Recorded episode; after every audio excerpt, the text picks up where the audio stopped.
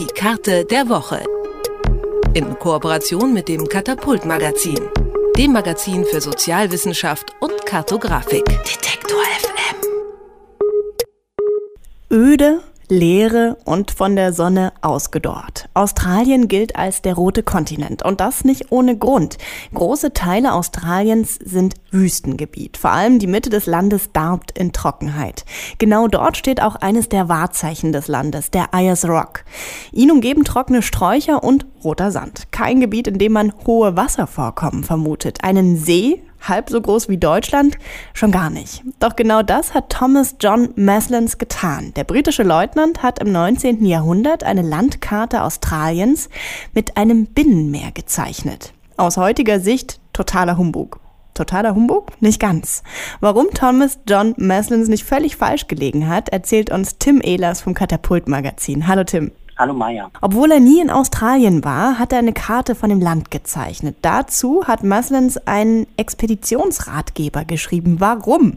Diese Karte hat er eben 1930 veröffentlicht und zu der Zeit war eben noch nicht viel bekannt vom Landesinneren. Vielmehr kannte man eigentlich nur die Umrisse Australiens. Dementsprechend gab es noch viel Platz für Spekulationen. Und der Meslin, der hat sich eben sehr stark für Australien interessiert, hat wahrscheinlich zu seiner Zeit in der Ostindien-Kompanie viel von Entdeckern oder eben Kollegen gehört, die in Australien waren. Und der war eben sehr angetan oder sah sich schon immer als eine Art Entdecker und Abenteurer und dementsprechend er eben sehr interessiert an diesem Kontinent. Und war das denn üblich im 19. Jahrhundert, dass jemand eine Karte von einem Land zeichnet, in dem er selbst vorher noch nie gewesen ist? War nicht unbedingt üblich. Es gibt eben in der Geografie unterschiedliche Vorgehensweisen, sagen wir mal so.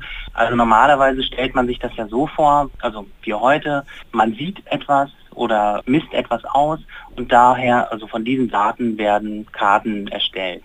Nun gab es in der Geschichte schon zur Antike eben auch solche Spekulationen, wo man eben anhand von mathematischen Berechnungen oder wie im Falle Maslins eher vagen Theorien Karten erstellt hat, die einfach Vermutungen oder vielleicht in dem Fall sogar eine Art Wunsch ausgedrückt haben. Wann ist das denn aufgefallen, dass die Karte nicht ganz so stimmt, wie sie da gezeichnet wurde?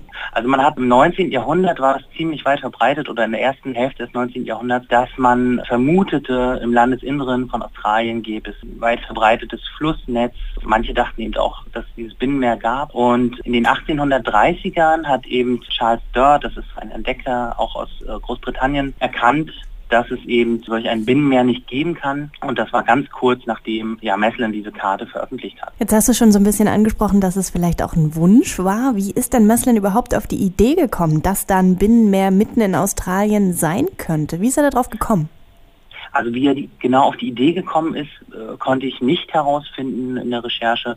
Eben so, dass man ja vermuten kann, dass auf Grundlage dessen, dass in den anderen großen Kontinenten, dass es immer große Ströme gab oder gibt, wie zum Beispiel Nil in Afrika oder äh, den Amazonas in Südamerika und so weiter, dass man eben vermutete, dass auch in Australien dort ein großes Flussnetz geben könnte. Ja, wie er jetzt darauf speziell kam, ist schwer zu sagen. Jetzt gibt es ja in Australien tatsächlich ein riesiges Süßwasserreservoir, das Artesische Becken.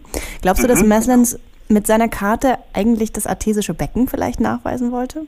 Oder ist es reiner Zufall? Mm, davon ist eigentlich nicht auszugehen, weil man von diesem artesischen Becken selbst ja auch noch gar nichts wusste. Was er vielleicht vermuten konnte, ist, dass dort eben eine der niedrigsten Stellen des Kontinents sich befinden müsste, weil er eben auf der Karte auch im Westen diese Gebirgszüge eingezeichnet hat und vom Osten wusste man auch, dass dort Gebirge gibt. Deshalb konnte nur dort eigentlich, wenn es Flachland gegeben hatte, konnte man eigentlich nur dort das vermuten. Und zugleich äh, hat man eben auch gedacht, dass die Flüsse im Südosten, die westwärts fließen, dass die eben in diesem Binnensee oder Binnenmeer münden.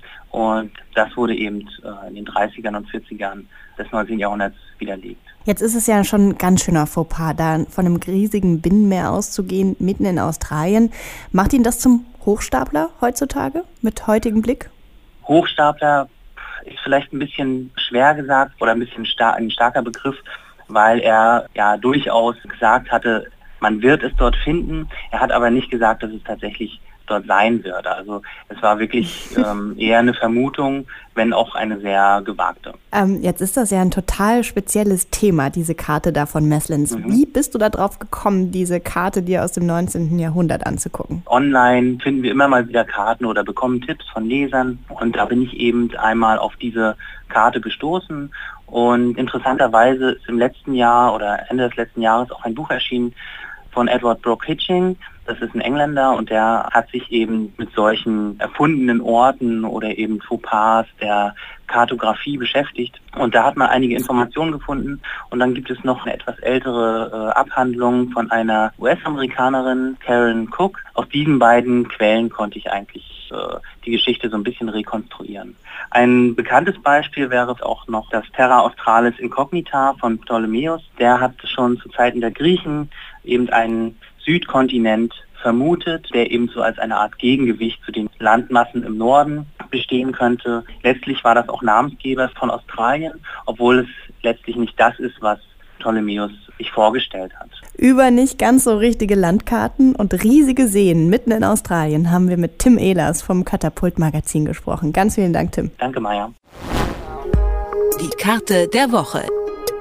In Kooperation mit dem Katapult Magazin dem Magazin für Sozialwissenschaft und Kartografik. Detektor FM.